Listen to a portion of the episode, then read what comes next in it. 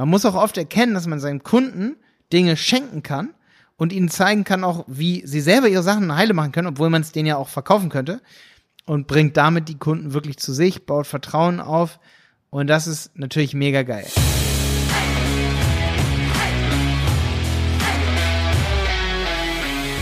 Schön, dass du wieder dabei bist bei dieser Folge. Heute gibt es sieben Content-Marketing-Beispiele. Und zwar habe ich hier heute Content-Marketing am Beispiel von Christian Solmecke, von Bartels, das ist ein Kunde von uns, von Porea, ein B2C-Kunde von uns, Bartels war ein B2B-Kunde, von Bike24, deren YouTube-Kanal ich analysiert habe, von Paul Marx Media, der mich komplett krass überholt hat. Der hat viel später mit YouTube angefangen, den kenne ich auch persönlich. Ich finde es krass, was er macht. Er hat keine Content-Breaks gemacht, was das bedeutet erzähle ich dir heute in diesem Video. Carlo Siebert habe ich mir angeguckt, Konkurrent von uns, den ich aber sehr bewundere für seine Video, für seine Konsistenz in seinen Google Ads Videos. Sehr smart, was er tut. Finde ich super geil. Ähm, und ja, das waren die sechs, genau. Und meinen Kanal erwähne ich auch noch. Ich erzähle die Geschichte, wie ich selber geschafft habe, Content Breaks zu machen und wie ich es äh, sehr erfolgreich schaffe, meinen Kanal zu monetarisieren. Also wir haben heute sieben Content Marketing Kanäle, die wir hier analysieren. Und jetzt geht's los. In der letzten Folge habe ich ja mal so einen Rundumschlag gemacht. Da ist sicherlich auch für den einen oder anderen viel für euch dabei. Also ähm, da ist sicherlich für den einen oder anderen was dabei. Wenn man sich überlegt, als Unternehmen YouTube, TikTok, Instagram, Facebook zu machen. Es ist ein bisschen zu doll. Die letzte Folge ist ein bisschen zu doll in Richtung ähm, ja, Brainstorming gegangen von mir dafür nochmal sorry, sag ich mal. Ist mir selber so aufgefallen, als ich die Folge abgeschlossen habe. Eigentlich wollte ich ja YouTube, TikTok, Insta und Facebook vergleichen, aber es ist super viel Erfahrung auch mit drin von meinem eigenen YouTube-Kanal, den ich vor acht Jahren gestartet habe und äh, bei den ich wirklich erfolgreich monetarisiert habe. Also bekommen super viel Kunden raus, weil ich immer mir überlegt habe, worüber mache ich jetzt Videos, um für den richtigen Kunden den Content zu machen, damit der dann zu mir kommt und sagt, ey Malte, hier, ich bezahle dich dafür, dass du es tust. Und ich hatte immer ein Team dann im Rücken und es wurde immer größer und wird auch momentan, dass diese Leads dann eben abarbeitet. Und da habe ich auch noch vier weitere Beispiele, die habe ich dir heute mitgebracht. Und zwar die, ähm, neben der Tatsache, dass ich, dass ich das selber sehr, sehr gut monetarisiert habe, ähm, es ist immer schwierig, über seine eigenen Sachen so zu reden. Das kann man natürlich, aber Eigenlob stinkt ja bekanntlich. Ich habe auch noch vier weitere Sachen von vier Content Marketing Unternehmen, die auch Content Marketing machen, wo ich sage, das sind Beispiele, wo man sich eine Scheibe abschneiden kann, vielleicht auch nicht. Also, es heißt jetzt nicht, dass alle vier Teil, vier Content Marketing Beispiele hier richtig, richtig ähm, durch die Decke gegangen sind. Zwei sind auch von uns und zwei externe habe ich mit dazu geholt. Und zwar habe ich einmal das Content Marketing von Christian Solmecke. Wer von euch kennt vielleicht Christian Solmecke? Ihr könnt euch jetzt hier nicht melden, weil es ist ein Podcast. Ähm, ich denke, einige von euch. Wer nicht, sollte ganz, ganz schnell mal nachgucken, weil alle von euch, die, ich sag mal, schon Kinder haben, fragt eure Kinder, die kennen Christian Solmecke. Der hat ein ganz krankes Video gemacht zum Thema, was man in der Schule darf und was man nicht darf. Er hat zu den abstrusesten Rechtsurteilen Videos gemacht ähm, und was richtig geil ist, ist, dass er halt einfach eine riesen Rechtskanzlei in Köln damit befüttert, dass er zu bestimmten Themen, wo er Mitarbeiter gerade hat, die, sag ich mal, auch Kapazitäten haben, sei es Kfz, Dieselskandal, all solche Sachen, da gehen Abmahnungen raus, da gibt es irgendwelche Rechtsfragen und er macht dazu Inhalte, wo er sich Kunden wünscht. Aber nicht nur Kunden, da habe ich nämlich heute ein ganz wichtiges Thema für euch, auch Mitarbeiter.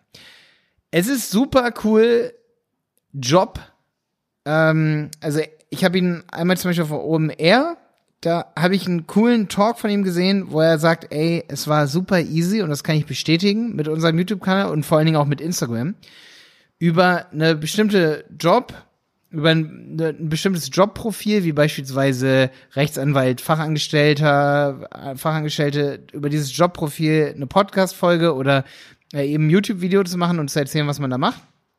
Und Dadurch wirst du automatisch, wenn das ein lockeres Video ist, da ist wieder Authentizität super, super wichtig, dass man da Mitarbeiter drüber generiert. Und das war auch bei Die Berater Online Marketing in der Vergangenheit, also bei meinem Unternehmen, immer ein riesen Nachteil. Also ich habe angefangen mit YouTube und hatte ziemlich schnell ganz, ganz viele Anfragen. Und zum Teil habe ich es als Freelancer geschafft, irgendwie 15.000, 20.000 Euro im Monat mit Websites, die ich gebaut habe, zu verdienen. Und eine Website war nicht teuer. Ich glaube, ich habe irgendwie 3000 Euro für eine Website oder 2000 Euro genommen. Zum Teil weniger. Wie ich mich heute immer, meine erste Website übrigens, die gibt es sogar noch. Also meine erste große Website, die ich komplett selber designt habe. Nee, obwohl, stimmt, stimmt gar nicht. Es war gar nicht meine erste Website. Das war fullwood.de. Ich habe auch vorhin wieder gesehen, deswegen komme ich da gerade drauf, dass die immer noch mit Drupal gebaut ist. Die habe ich mit Drupal gebaut es war aber nicht meine erste, das war aber meine erste Website, die ich komplett, wo ich das Design umgesetzt habe. Das habe ich komplett selber programmiert. Also ich habe das Design bekommen und habe das programmiert. Ob das jetzt schick ist, weiß ich nicht, aber es ist immer noch responsive und das ist acht Jahre her, dass das gebaut wurde. Es betreut jetzt jemand anderes, aber ähm, ich habe gesehen, dieses Masonry Grid, das, ey, das ist vor acht Jahren, also es war schon zukunftsweisend. Jetzt sieht es nicht mehr so aktuell aus, glaube ich, aber für damals war das todesaktuell, dass da ein Masonry Grid drauf war. Und ich habe damals diese Websites gebaut, übelst viel Kunden aufgebaut, es lief super, super gut, aber dann habe ich immer gesagt, okay, ich will eine Agentur gründen, habe das mit Jonas Schindler gemacht und das Ding ist, seitdem haben wir übelst viele Aufträge, voll viele Anfragen. Inzwischen, wir nehmen nur noch E-Commerce-Unternehmen im Prinzip, die, also wir machen Ausnahmen, wenn wir das Geschäftskonzept super unterstützen, wenn wir es super geil finden, nachhaltig, irgendwas. Aber eigentlich erst so ab 100.000 Euro Umsatz, auch weil dann erst, sage ich mal, das Budget da ist, damit man sich eine Agentur leisten kann, weil ich bin da sehr, ich habe da so eine Philosophie.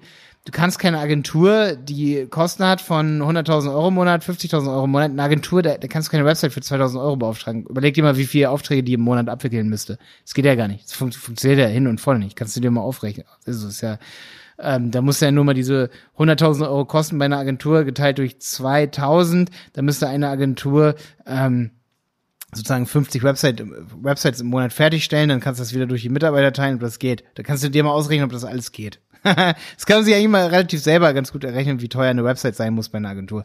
Die muss mindestens, ja, ne, kostet mehr. Für mich war aber immer so der Reiz, da wirklich ein Unternehmen aufzubauen und unsere, jetzt, Entschuldigung, bisschen verquatscht hier, unser Painpoint war immer Mitarbeiter zu finden. Weil wenn du, wenn du zu dritt, viert erstmal bist, so, ne, so ein paar Freelancer und so, dann kommt, kommt niemand und sagt, ey, ich finde das voll geil, was ihr macht, ich will jetzt Mitarbeiter bei dir werden. Das machen die Leute nicht. Und was bei uns ein richtiger Turning Point war, war übrigens, als, als wir Content für Instagram gemacht haben.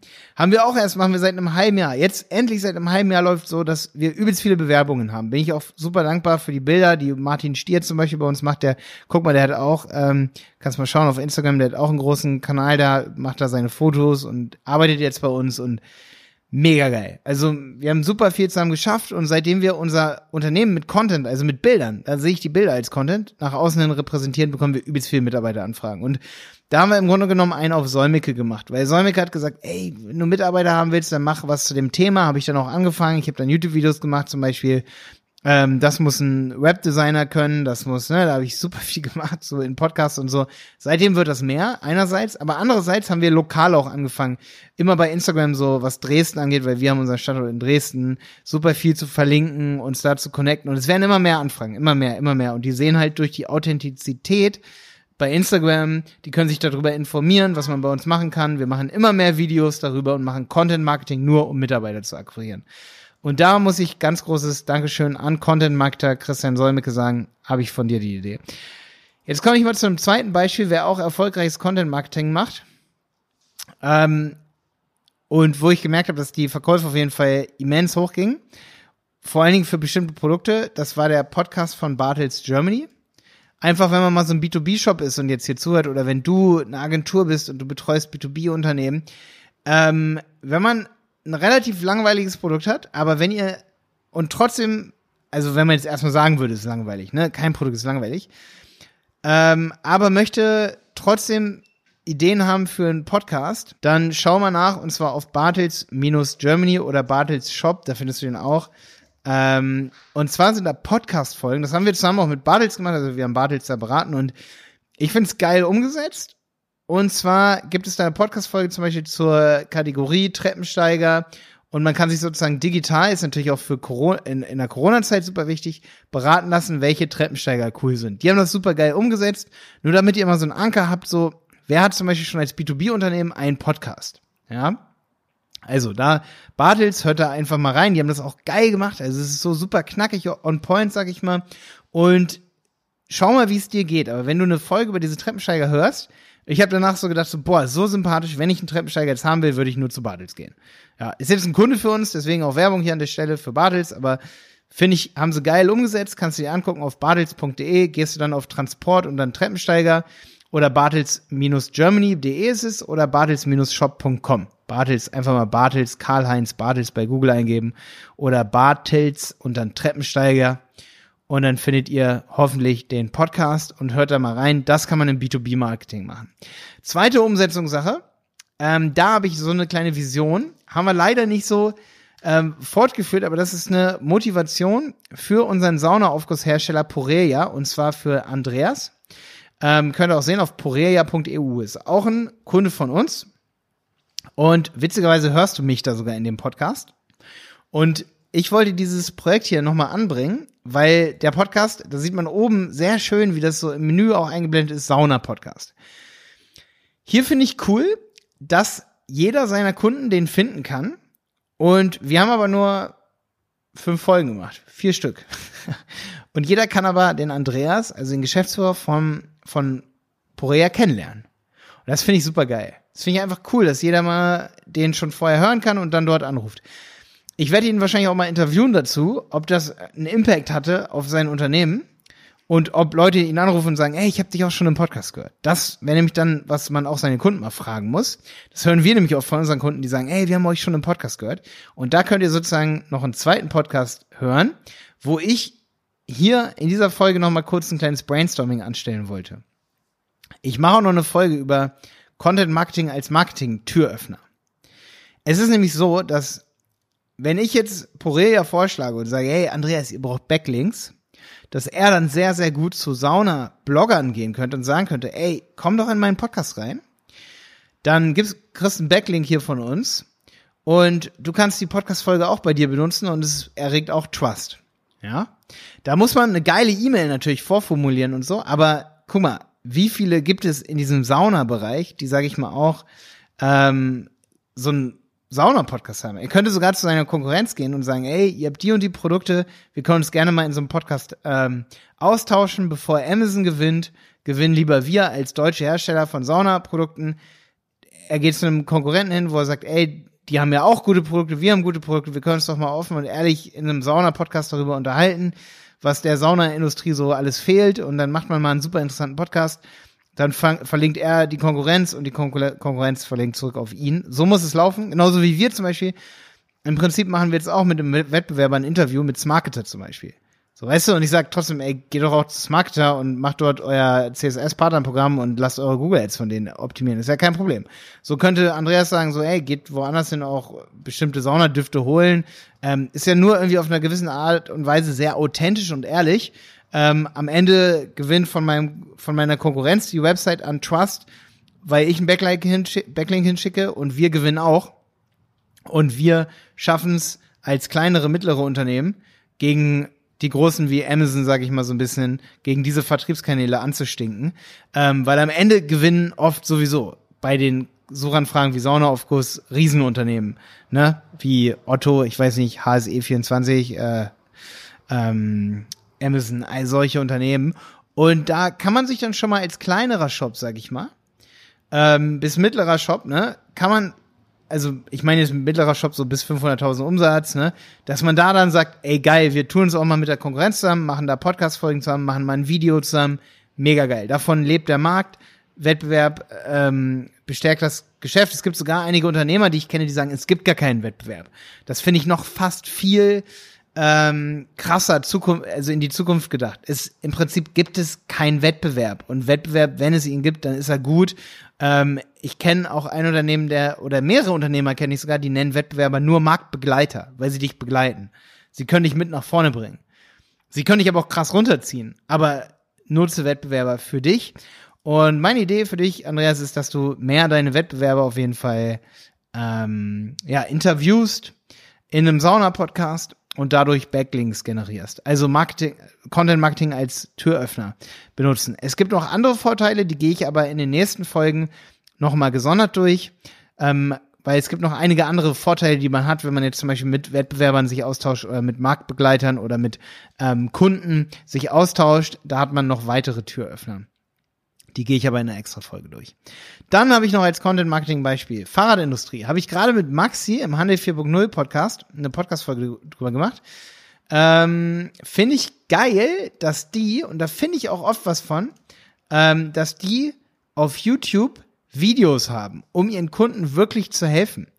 Und da habe ich gesehen, das fand ich ziemlich nice. Die machen nicht nur, die machen zwar auch so Hausbesuche und so, stellen auch mal ein vor Fahrrad vor, aber die zeigen auch richtig, wie man an seinem Fahrrad rumschraubt und so. Also so richtige Technikfolgen. Und ich glaube, die haben es auch erkannt, dass viele, also dass gerade in der Fahrradindustrie, ich lässt da ja gerne so ein bisschen drüber, aber dass im Prinzip ist es so, Kunden müssen manche Sachen auch einfach alleine lösen können, auch um happy mit ihren Produkten zu sein. Und ich zum Beispiel bin auch ähm, happier, sag ich mal, noch glücklicher mit meiner SRAM Eagle, wenn ich sie selber fixen kann kurz. Dann bin ich noch glücklicher damit. Wenn ich immer wieder zum Fahrradladen muss, dann bin ich ja auch irgendwie genervt. Das heißt, so ein Bike 24 Fahrrad Workshop gibt schon Sinn. Damit bringst du nicht deine Kunden weg, damit bringst du sie eher zu dir. Also man muss auch oft erkennen, dass man seinen Kunden Dinge schenken kann und ihnen zeigen kann auch, wie sie selber ihre Sachen heile machen können, obwohl man es denen ja auch verkaufen könnte und bringt damit die Kunden wirklich zu sich, baut Vertrauen auf und das ist natürlich mega geil. Die ähm, die Quintessenz was wichtig ist bei solchen YouTube-Kanälen, wie zum Beispiel bei Bike24, was ich glaube ich auch, da müsste ich jetzt noch tiefer analysieren, aber was ich schon relativ schnell sehe, was dann immer die Schwierigkeit ist. Bike24, ich meine, ich bekomme ja schon oft zu hören, obwohl ich bald 20.000 Abonnenten habe und ich bin im Online-Marketing-Bereich, dafür ist 20.000 Abonnenten, ist es wow, ich mache ein Video und wir haben 10, 20 Kundenanfragen. Also finde ich mega geil. Äh, das können viele nicht nachvollziehen, die denken, das ist wenig. Ey, wenn ich mehr Videos mache, dann, ey, pff, oh, boah, Head Explosion. Ähm, also ich bin mega zufrieden und Bike24 die denken sich aber sicherlich, okay, boah, wir sind in der Fahrradbranche, da geht ja mehr, weil manche Fahrradschrauber, die haben 20.000 Abonnenten, 50.000 Abonnenten. Ähm, aber ich finde, ja, die sind jetzt zwei Jahre am Start mit ihrem Kanal. 2000 ist cool, Mann. Das ist, lässt sich voll ausbauen. Die haben nichts falsch gemacht, aber damit man es richtig ausbaut, muss man, glaube ich, auch noch viel mehr mit Influencern kooperieren, auch mit Marktbegleitern. Tun sie, glaube ich, schon ganz cool, aber man muss in jedem Video auch aufpassen, dass man dem Video auch eine gewisse persönliche Note gibt. Und das ist halt super schwierig als Fahrradgeschäft. Man versucht immer, man bekommt zwar oft dann auch, wenn man es versucht, irgendwie locker zu sein und erstmal eine Minute über sich selber erzählt, über sich als Fahrradladen, dann bekommt man auch so gewisse Hates, wo dann jemand drunter schreibt, so, ja, ihr macht nur Werbung für euch, ja, ihr macht nur das und das, ja, ihr ähm, kommt erst ab ab Minute zwei zum Punkt und so, nicht cool. Aber traut euch das und redet erstmal zwei Minuten über Bike 24 und euch, warum ihr da arbeitet, erstmal so eine Minute irgendwie so ein Drop-in geben, so, ähm, deswegen, ich muss mich da selber oft so disziplinieren, dass ich dann nach meinem Podcast noch erzähle, dass ich heute mit dem SUP an See gehe, ähm, nicht Fahrrad fahren gehe, sondern was Lockeres mache, weil wenn die Persönlichkeit wegfällt bei so einem Bike-Kanal, dann ist er nicht mehr authentisch, dann geht es nur noch um Products, Products, Products, verkaufen, äh, helfen, hier, so geht das und dann kommt jemand einmal und sagt nicht, hey, das war irgendwie lustig, da war ein cooler Typ, der hat mir was gezeigt. Also ich würde schon versuchen, als Bike24 Fahrrad-YouTube-Kanal versuchen immer, also je risikobehaftet sich das auch anhört, es hört sich mega risikobehaftet an, eine Person aus dem Unternehmen zu nehmen, weil was wenn die kündigt? Da musst du jemand neu suchen. Dann sagen vielleicht ein paar deiner 20.000 YouTube-Abonnenten auch, schade, dass der Phil jetzt nicht mehr da ist und dass der, ähm, dass der, dass der Toni da jetzt die Videos macht, ne? Das ist dann zwar so, aber du hast es geschafft, viele Abonnenten aufzubauen, weil du eine Konsistenz drin hattest von der Person, die diese Videos macht. Ja, also es ist halt ganz schwierig, immer wieder verschiedene Formate zu machen. Zweite Sache noch, um sowas dann wirklich voranzutreiben, also wenn man so ein, so ein so einen Fuß ins Wasser gesteckt hat, wie jetzt Bike 24 mit 2000 Abonnenten, ist, dass man wirklich eine Show macht, ne, und die auch wirklich durchzieht. Das ist wirklich das Schwierigste, das merke ich auch immer wieder. Ich schaff's keine Show durchzuziehen. Weil wir ändern ab und zu leicht unser Geschäftsmodell und so. Eine Show ist wirklich was für ein Unternehmen eigentlich wie Bike 24, nicht wie für uns. Wir haben ultras schnelllebige Business. Wir machen jetzt gerade E-Commerce, dann nehmen wir morgen die Leistung Podcast mit dazu und Ey, eine Show ist super schwierig, eine Show veraltet relativ schnell. Ich muss sagen, was ich jetzt hier habe als Podcast, Content Marketing, das ist eine Show. Wenn ich die weiter durchziehe, ist das mega geil. Es geht immer wieder um die gleiche Sache. Es geht immer um Content Marketing. Das würde ich mal als Show bezeichnen. Ähm, was halt gefährlich ist, ist, wenn man halt so eine Show mixt mit anderen Inhalten. Das habe ich halt auch in meinem YouTube-Kanal immer, dass man so ein Sh so Showbreaker drin hat. Da habe ich erst Videos über das, dann habe ich wieder ein anderes Thema. Das sind so Showbreaker. Das ist nicht so geil. Ähm, da muss man aber wirklich auf ein gewisses Maß ranwachsen. Das ist zum Beispiel bei uns jetzt gerade so der Fall, dass wir sagen, okay, jetzt machen wir doch eine Show auf einem anderen Kanal und ziehen, obwohl wir schon 20.000 Abonnenten auf Malte Helmut haben, ziehen wir jetzt noch einen anderen Kanal auf und sagen, wir machen eine neue Show. Ja. Ähm, ich finde, dass es auch geiler ist, als jetzt sage ich mal zu versuchen, vielleicht hat Bike24 das sogar, dass es geiler ist, einen Kanal nicht so zu nennen, wie ich jetzt Malte Helmold Online Marketing, bin ich gar nicht so zufrieden mit, sondern eher sowas wie ähm, wirklich, sage ich mal, jetzt Videos zu machen und ich nenne es Content Marketing Bash, irgendwie sowas, ne? Content Marketing Weekly und mache daraus eine Show. Das hat viel mehr Potenzial, Reichweite zu ähm, bekommen also wirklich skalierbar Reichweite, ohne dass du dafür zahlst, als wenn du es jetzt Malte Helmold Online Marketing nennst, so wie ich das. Und man lädt da immer wieder die Videos hoch. Da bin ich auch gerade am überlegen, ob, da muss man wirklich die richtige Größe haben, dass man die Kraft hat, so zu forken, sage ich mal, und so einen weiteren Kanal aufzumachen.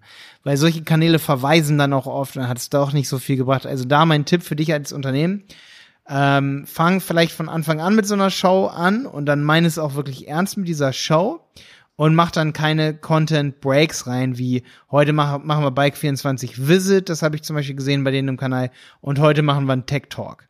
Dann mach lieber einen YouTube-Kanal, den nennst du Bike 24 Tech Talk.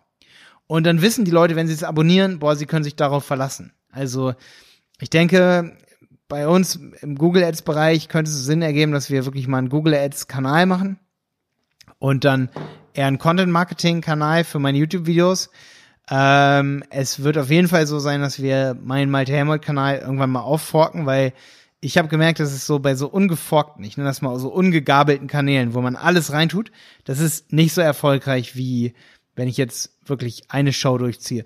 Weil wem ich das auch beobachtet habe, wer lange genug eine Show durchgezogen hat, habe jetzt habe ich noch eine fünfte Sache hier, was Content Marketing angeht, ist Carlo Siebert. Bin mir manchmal nur nicht so sicher, ähm, wie stark er es schafft zu monetarisieren und wie er die Kunden kon konvertiert. Aber auf YouTube, er macht zum Beispiel ähm, ganz viel Google Ads Videos und die Leute können sich bei ihm wirklich drauf verlassen, dass Google Ads Co äh, Content kommt. Er hat seinen Kanal einfach Carlo Siebert genannt. Ähm, Finde ich richtig geil. Er hat jetzt allerdings angefangen zu forken. Also, beziehungsweise nicht zu forken, sondern er hat in seinem Kanal angefangen, ähm, Content Breaks reinzubringen. Er hat jetzt Homeoffice-Sachen gemacht und so. Ähm, das ist geil, darauf bekommt er Klicks, aber darauf bekommt er auch Abonnenten, die sich nicht für sein Hauptthema ähm, Google Ads interessieren. Dadurch sieht YouTube, dass nicht mehr so viele Leute seine Pushs aufrufen werden, wenn Google Ads dann an die Push und sagt, hey, hier ist neuer Content von Carlo, und dann sehen die Leute, oh, das ist ja gar nicht über Homeoffice-Routinen, sondern über Google Ads interessiert mich gar nicht. Und dann klicken die nicht und dann gehen die Statistiken für ihn nach unten. Also da muss er übelst aufpassen. Dadurch, da musst du echt als Unternehmen aufpassen. Ähm, boah, jetzt fällt mir gerade noch was ein, wer es richtig, richtig, wer es auch richtiger als ich gemacht hat, auch ein Freund von mir übrigens, nehme ich aber jetzt gerade noch rein, weil es hier super gut passt. Das ist Karl, äh, Karl, das ist ähm, Karl Marx, wollte ich sagen. Das ist Marx, äh, Paul Marx Media. Gib mal das zusammengeschrieben ein. Super geil, auch ungeforkt, un, unvertrübt, un, wirklich on point, nur, ähm, nur über Musik produzieren sein Kanal. Der Paul, mit dem habe ich zusammen studiert, mit dem hatte ich zusammen auch das Studiumfach übrigens Sounddesign haben wir zusammen gemacht. Da haben wir so einen Clip zusammen ähm, äh, mit Sound unterlegt. Also ich habe ja Wirtschaftsingenieurwesen studiert und dann haben wir das zusammen, haben wir das zusammen gemacht. Ich habe mich da eher auf Elektrotechnik und solche Sachen spezialisiert. Und da haben wir auch habe ich viel mit Akustik gemacht, ne? Und wir hatten das zusammen, das Fach, und ich weiß noch, wie ich ihm übelst vollgetextet habe, so mit ähm, Audiosachen und er hat halt auch gesehen, dass ich da den YouTube-Kanal hatte. Ich glaube, ich habe ihn so ein bisschen sogar auch dazu motiviert und er hat viel später als ich einen YouTube-Kanal gestartet und er hat jetzt auch 32.000 Abonnenten und ich sehe halt, dass sein Kanal so richtig Traction, so richtig, richtig Traction, also Traktion aufgenommen hat. Also voll schnell, stark gewachsen ist und wahrscheinlich auch noch heftig in Zukunft wächst. Viel heftiger als meiner. Weil er halt wirklich in eine Richtung gegangen ist. Also, das ist so, das hat oft gar nichts mit der Person dann, die dahinter steht, irgendwie so zu tun, auch wenn der Paul wirklich lockerer, cooler Typ ist und so. Ähm, manche finden mich zum Beispiel auch nicht cool, manche finden mich cool. Paul finden vielleicht auch manche nicht cool, manche finden ihn besonders cool. Es hat weniger mit der Person dahinter zu tun, als mehr mit dem Content Break. Ich weiß, dass ich da voll auf, was ich gerade an Carlos Beispiel erklärt habe, so Breaks reingesetzt habe, wo dann YouTube sieht, so, ey, die Statistiken voll nach unten, weil auf einmal macht er was über ein Programm, das interessiert keinen seiner Follower. Er bekommt keine Klicks auf, sein, auf die Push-Nachrichten. Wenn, wenn das Video vorgeschlagen wird seinen Followern, die interessieren sich da nicht für, warum sollte ich das dann anderen Followern vorschlagen? Bedeutet, solche Content Breaks mega unnice. Boah, jetzt habe ich sogar sieben verschiedene Beispiele hier angebracht, ne? Wen hatten wir jetzt heute hier? Ich will es nochmal ganz kurz zusammenfassen. Wir hatten B2B Content Marketing von Bartels, wir hatten B2B, nee, B2C von Porea, was ähm, beides Podcasts, zwei Podcasts hatten wir heute. Wir hatten Bike24, wir hatten Paulmax Media, wir hatten, ähm, ich habe sie hier noch in meiner Liste, das sind vier gewesen gerade. Wir haben Content Marketing von Christian Säumicke für Jobaufbau, für Jobs ähm, haben wir jetzt, und Carlo Siebert haben wir sechs. Sechs, sechs Stück, sechs Content-Marketing-Beispiele. Hat mir mega Spaß gemacht, diese Folge. Ich glaube, ich werde auf jeden Fall auch nochmal so sechs ähm, Dinger finden und, hinzu, äh, und, und, zusammenfassen. Deswegen habe ich diese Folge jetzt auch Content-Marketing-Beispiele Nummer eins genannt.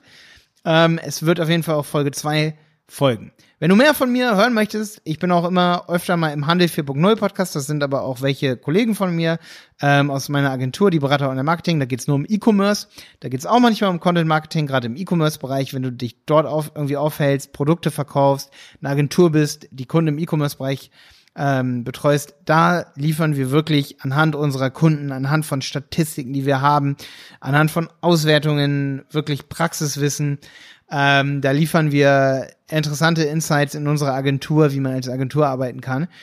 Dann habe ich noch den alten Wenig Zeit, viel Effekt Podcast. Den habe ich abgelöst mit diesem Podcast hier. Vielleicht gibt es da ab und zu noch mal eine Folge, aber da findest du viel auch über Content Marketing, aber auch um Marketing, äh, rund um Marketing. Und ja, ich freue mich, wenn du auch mal bei mir bei YouTube Malte Helmholt vorbeischaust. Stimmt, das war übrigens der siebte Kanal, den ich heute erwähnt habe, mein eigener, wo ich erzählt habe, ob es gut laufen kann oder schlecht laufen kann und warum es gut oder schlecht laufen kann.